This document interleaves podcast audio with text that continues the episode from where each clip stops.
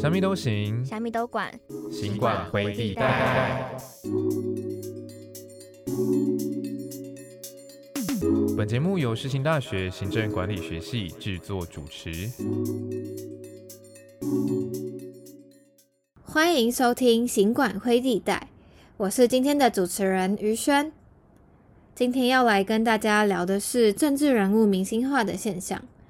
政治人物运用网络行销来让民众更加熟悉公共议题及政策，为了符合网络时代的主流民意，改变了自己的行销方式，造成网络声量以及讨论度越来越高。社群媒体已经成为人民生活中不可或缺的一部分。而政治人物明星化，其中所代表的价值是什么呢？我们今天邀请到的来宾是台北市议员徐巧芯议员。巧芯议员先前曾担任过马英九前总统、朱立伦、洪秀柱还有郝龙斌的发言人，他也曾经是国民党青年团的总团长，可以很清楚了解到徐议员不管是对外的发言或是对内的沟通都非常的熟悉。让我们一起来欢迎徐巧芯议员。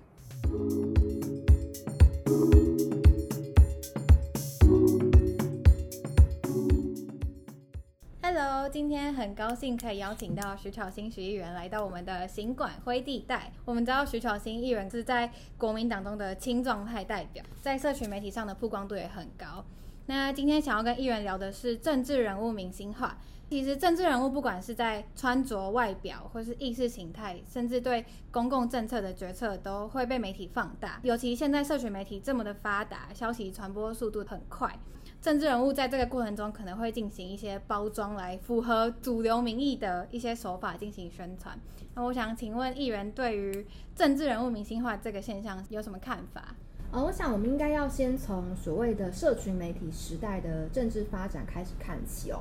在呃比较以前的时候呢，这个媒体主要是传统，就是我们有电视、广播跟报纸、杂志这四类嘛。那在社群媒体兴起之后，就包括社群的网络平台，Facebook 啊、YouTube、IG 等等。那这中间最大的一个差别，就是在呃传统媒体的时代，因为新闻媒体报道的则数是有限制的，所以它比较强打的是这个团体战。就如果我们五个、十个议员或是立委，我们有共同的形象一起去作战。那到时候选举的时候，是对所有人可以平均的分到这样子一个红利，也就是呢，这个政党如果可以加分，那所有的人都可以加到分的一个概念，所以是比较群体打群架的一个感觉。可是到了社群媒体的时代呢，每一个人其实他都有社群媒体可以去经营，而且这个成本是很低的。再加上呃，现在的传统媒体它也升级到有所谓我们讲即时新闻。所以政治新闻的这个则数现在已经没有上限，只要这是一个有趣、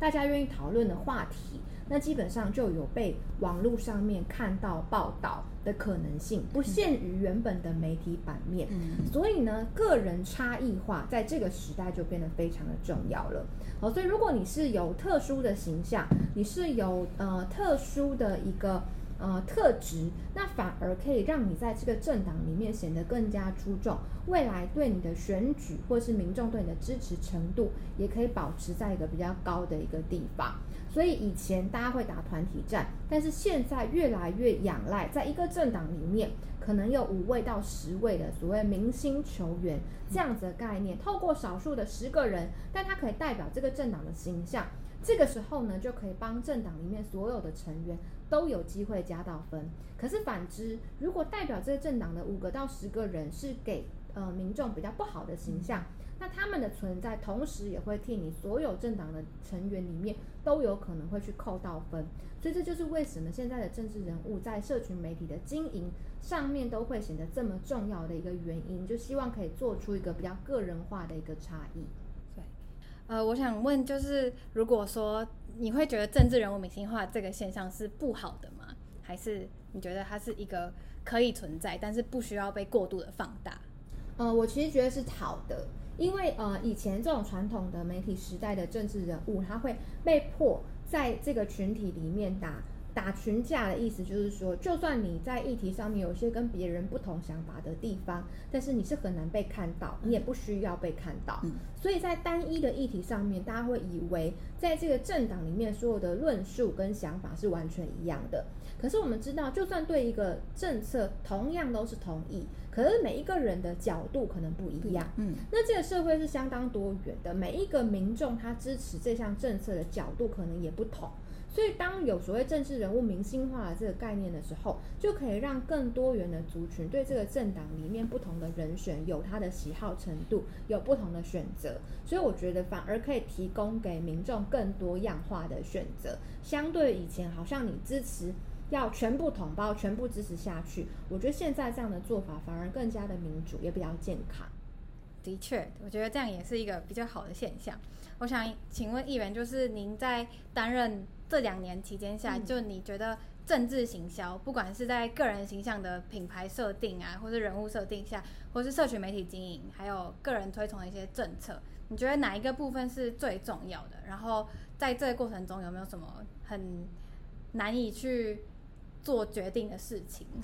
嗯，我觉得最重要的还是就是你个人的形象是什么。那这个形象你是必须要呃坚持下去的。就是说，如果今天有一个政治人物，他讲的跟他做的不一样，那民众一定对他是不会很青睐，不会喜欢。对，所以我觉得这所谓的个人形象不是去装出来的，而是你要非常清楚知道你自己是谁，你想要代表什么样的一个族群，然后呢，这些人的声音你要透过什么样的渠道，你可以去理解他、回应他，甚至能够在网络上面可以跟他互动。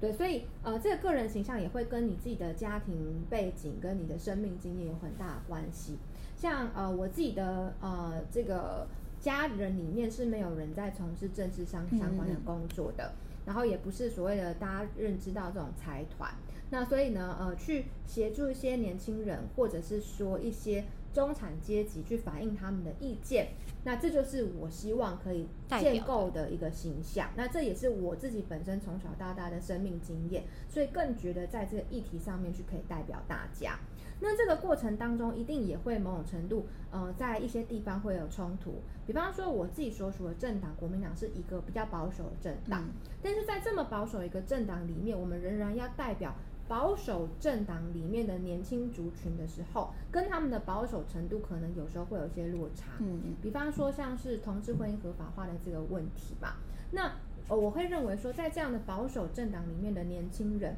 可能我们的论述跟所谓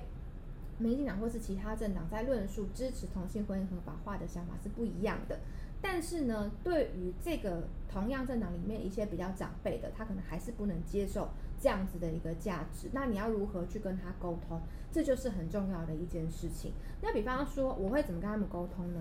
我会去讲说，哦，国民党里面的年轻人跟所谓民进党的年轻人在想法上面、论述上是不同的。我们跟你们都同样认同所谓家庭价值的概念，哈，就是比较偏向保守的政党的形态。但是我们的想法是，哈，呃，为了要捍卫这样子一个家庭价值，所以除了异性恋之外，当同性恋的朋友他们也愿意一起加入保守的家庭价值，共同捍卫的时候，我们应该也要让出一扇门来，让他们加进去。哦，也就是说，针对比如说有些人他们谈的更前卫的，像说性解放啊等等这些观念，我们是不认同的。但是对于同性婚姻能不能够成立这件事，我们的想法是把他们拉进来，捍卫家庭价值作为共同的成员，而不是好像我们去打破了这个家庭的价值。也就是说，我们的个人形象有些时候会在这个政党里面，因为光谱上面的些微差异，会还是有需要沟通的地方。可是你要怎么去解释？你要怎么去沟通？这个就是作为一个政治人物必须呃要好好去思考的。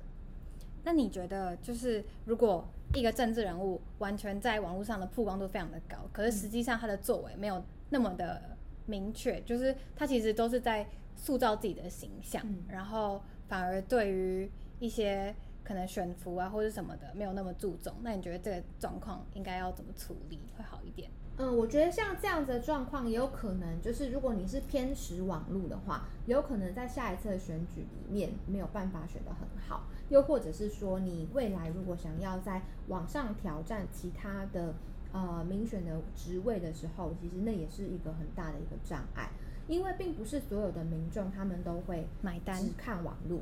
对，很多他可能要从电视媒体上面去观察，很多他可能会在意他所关注的一些相关的议题。那每一个族群他所关心的东西是不一样的，他所接收新闻媒体的资讯、政治的资讯来源也是不同的，所以你必须要多角化的去经营。就是说，网络的形象对我们来讲建立起来是很重要，它是一个很好而且免费的一个沟通管道。但实际上面在基层上面的服务跟呃，对于基层民众，让他们直接能够有看到你的机会，这一点呢，其实作为民意代表仍然是相当重要的一个部分。那否则的话，其实在我们很多的一些呃晚晚会啊，一些基层活动上面，如果你都没有来，哦，里长其实他还是会不高兴的。那里长他的这个对你的负面宣传，可能也会造成很多民众对你的形象是有扣分的。所以你在网络上面所经营的形象，就算是很加分，那可能只是在所有你的选区的支持者里面的其中一小部分。那其他的部分，你必须要透过其他另外的媒介，才有可能去接触到他们。那如果就是比如说你今天讲了一个议题，然后你的支持民众或是很多反对的意见出现的话，你会怎么去应对这件事？所以我觉得，首先你是要对你自己的想法是非常的清楚。比方说，如果你今天讲的东西是你真的讲错了，或是你做错了某一件事情，那我觉得及时的道歉、诚心的去表达自己的歉意是有必要的。可是，如果你今天讲了一件事情，你是打从心里相信它是对的哈，你没有什么失职或是做错的地方，是完全只是在于理念不同，所以受到很多批评的时候。应该要想一个最有智慧的方式去跟自己的支持者去做沟通。好，那呃，比方说像我刚刚谈的这个同性婚姻的议题，就是一个类似案例。一定会有人批评或是打电话进来，呃，可能攻击你。但是在可以跟你沟通的部分，其实你还是尽可能的要去跟他们沟通。那甚至你花一点时间跟他们去沟通，那可能是有效的。对，但是有些东西，比方说有些呃政治人物的失言。或是有些政治人物不小心讲了错误的资讯，那我觉得都应该要负起责任，快速的止血跟道歉，应该可以让呃民众不要再这么的生气。我们也知道，就是在过去呃担任议员之前，也是担任过很多政治人物的幕僚。那如果像是马英九前总统，就是一个很典型的政治明星，所以媒体给他其实很多的正反两面的评价嘛。你在担任他们的发言人的期间呢？如果从幕僚的角度，你是怎么看待这个现象？第一个是要看他的个人特质，有些人他讲话可能就是非常有趣哈，然后很吸引人，甚至有时候是因为外表的关系，这都有可能，所以他比较容易被塑造成一个明星。但是有一些的政治人物，他可能本身的个性比较木讷、比较老实，所以就算是你想把他塑造成明星，他的难度跟门槛可能都会比较高。那我觉得，呃，虽然政治明星化这个现象，呃，在现在社群时代里面是越来越多，可是我觉得未必一定要追逐你的这个候选人成为一个政治的明星。我们最主要还是以谁能够获取到最多的选票，能够执政为主。即便今天他不是一个明星，他也有可能透过呃一些政策上面的辩论，或是说呃特殊的一些经营方式，可以让他赢得选举。啊，因为明星的好处是他有亮点，容易被大家报道。可是他有一个坏处是，当他出错的时候，哈，大家给他的一个呃门槛跟压力会比较高，他会受到比较多的检视。所以，即便你的候选人不见得是一个政治明星，但不表示他在选举里面就没有办法胜选。我觉得这是第一个很关键的事情。第二个是说，身为幕僚，应该要想办法去呃发扬。你的候选人比较明星的那一面，哦，每个人都会有自己特殊的喜好，好，比方说，嗯，马总统他可能对运动是非常有兴趣的。那运动这个东西，虽然呃每个人都会去运动，可是为什么政治人物会有运动的这个层面呈现在他的面前？是因为持之以恒的运动这件事情，某种程度也有一个心理暗示，就是这个人他做事情会始终如一。好，那这正是我们对于政治人物会希望能够看到的，会希望这个政治人物是很有耐力，可以坚持到底，然后碰到挫折的时候还是会勇往直前，会克服困难。那运动也是一样的哈，在你比如说参加马拉松的时候，跑到最后面你已经非常累了，可是你为了完成这个比赛，你会坚持到底。所以运动跟选举这两件事情好像就会有某种的连接在一起了。所以为什么很多的政治人物他会选择某一些的运动表现自己？像柯文哲市长，他一开始他有做这个北高哈一日双塔，去骑脚踏车，这也是一个意志力跟坚持的展现。所以说，呃，如果我作为一个幕僚，我会先去了解说我的候选人对于运动有什么样的喜好。那把他最擅长的那一面可以呈现出来，这不见得一定都是传统的所谓的跑步或是游泳，甚至如果未来有女性的政治人物，她对于瑜伽哦是很有兴趣的，这个我觉得也可以去作为呃让媒体去凸显她这一块特质的呃一个很好的一个亮点，或者是说健身、重训、打拳击哈这些在现在的政治人物比较高层里面都还没有这么多看到。呃，针对这方面的运动去做曝光，但是我觉得未来或许我们都有机会去看到这样子一个塑造。所以作为一个幕僚，其实我这次就是举一个很好的例子，你如何先去了解你的呃候选人的真实的个性跟他的生活形态，再从里面找到你认为可以把它塑造明星化，或是说作为亮点让媒体去报道，让民众对他有这样子一个认知的一个做法。就整体，因为现在国民党的政治行销方面，其实相对于民众党、民进党的曝光度其实没有那么高。那如果从您的角度来看这个现象的话，你觉得会怎么改善会比较好？呃，如果是我作为呃党主席或者是说秘书长来操盘的话，我会先拟呃一份名单哈，就是说我会把。嗯，我我们政党里面前二十名哈，就是前二十名，可能在网络上面，或是说民众喜欢，或者说在新闻上面比较多曝光的哈，立委跟议员分别的去列出来，然后呢，针对这二十个人去设定一些，我希望他们可以分组，可以呃有被大家看到的一些呃特质，然后呢，透过一些媒体的这个宣传，去建立他们的一个形象。因为我认为，在现在这个政治呃人物明星化的这种社群媒体的时代，可能十个人他就可以代表你的整个政党。那也意味着百分呃十百分之十的人，他可能就可以代表你的政党，也意味着百分之九十的人，他是比较不需要受到这么多大众检视的。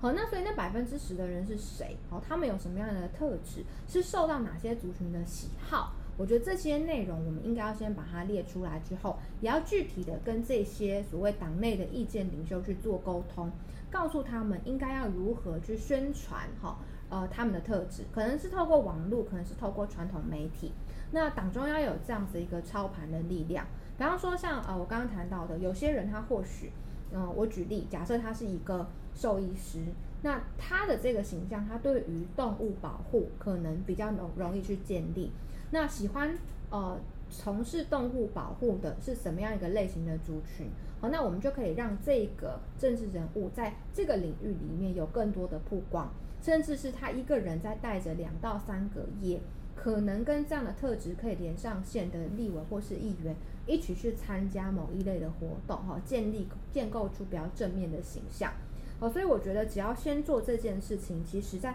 宣传上面就可以有不少的一个改善。好，所以我认为啊，这个是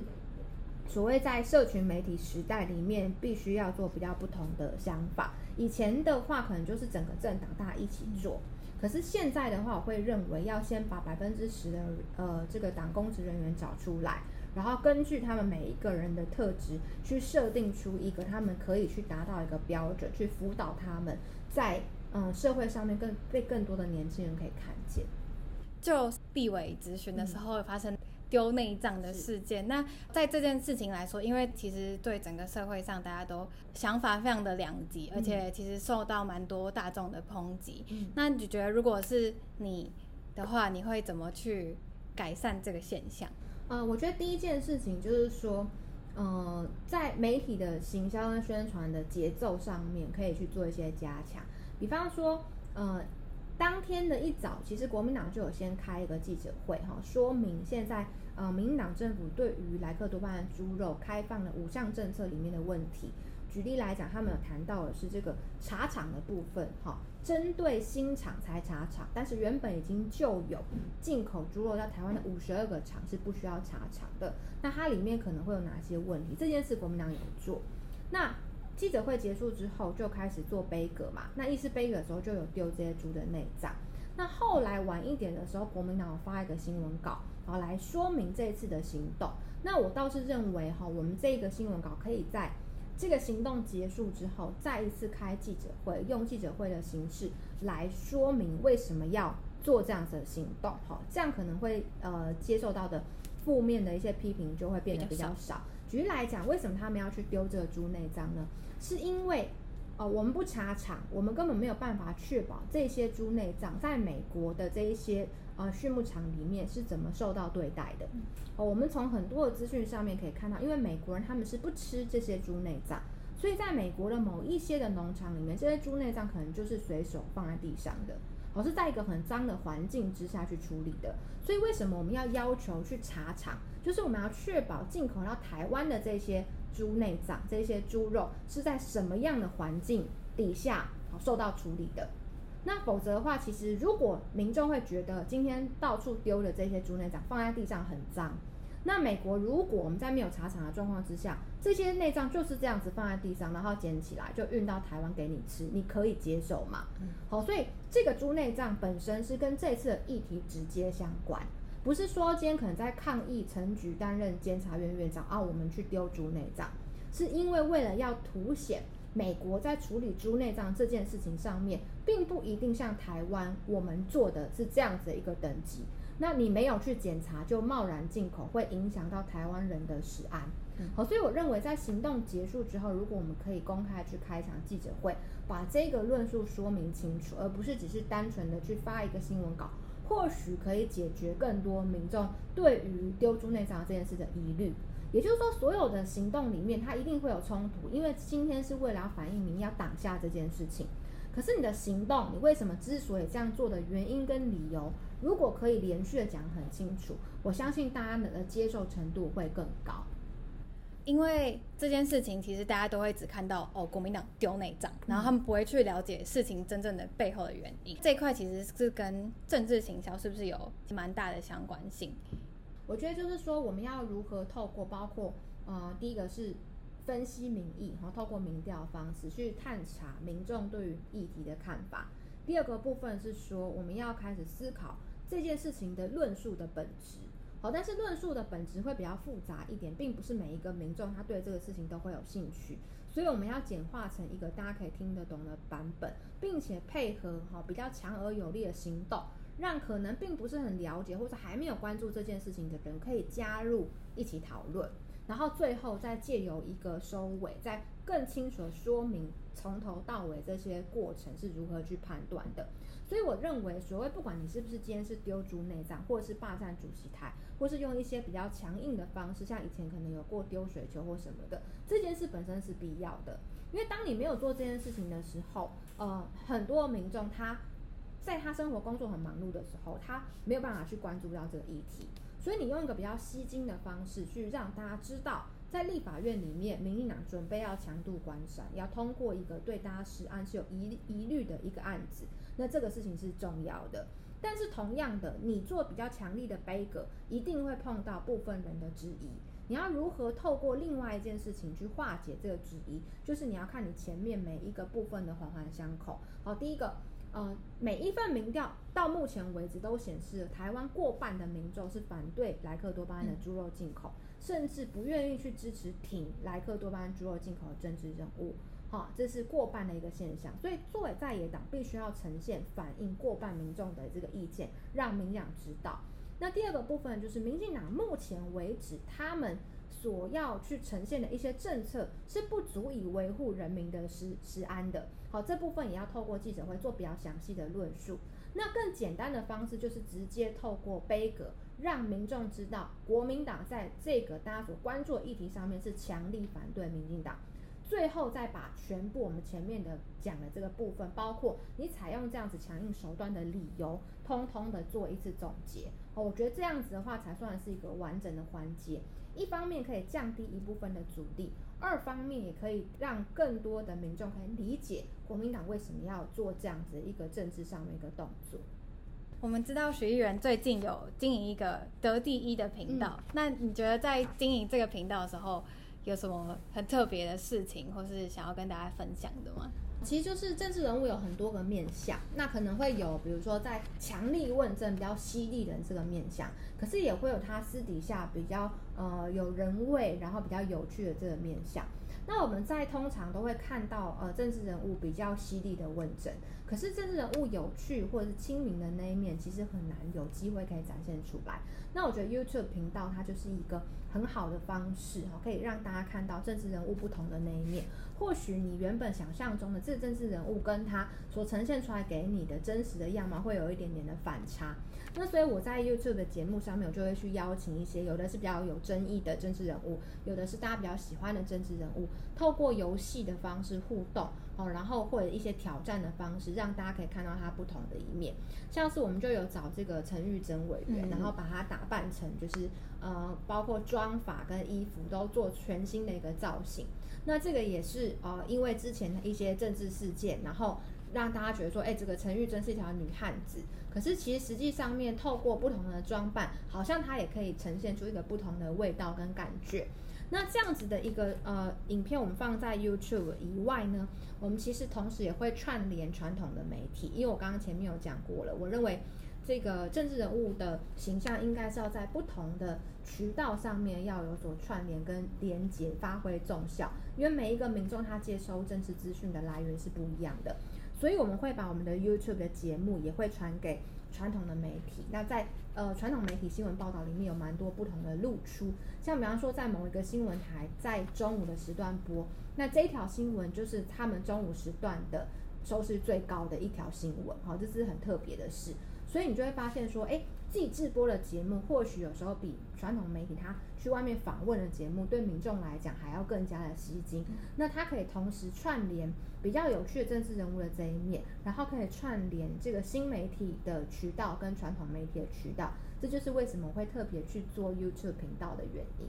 那我们今天非常感谢乔欣议员跟我们聊了很多，他对政治人物明星化。政党全面性的行销，还有一些内容来从不同的角度去切入，还有看待政治人物明星化。也希望大家不要将明星化的定义成了一个既定的正面或是负面的用词，要去思考这其中代表的意涵是什么。那也非常感谢徐议员来到我们节目跟我们进行分享，谢谢大家要记得到 YouTube 上面订阅得第一的频道，谢谢大家，我们下次见。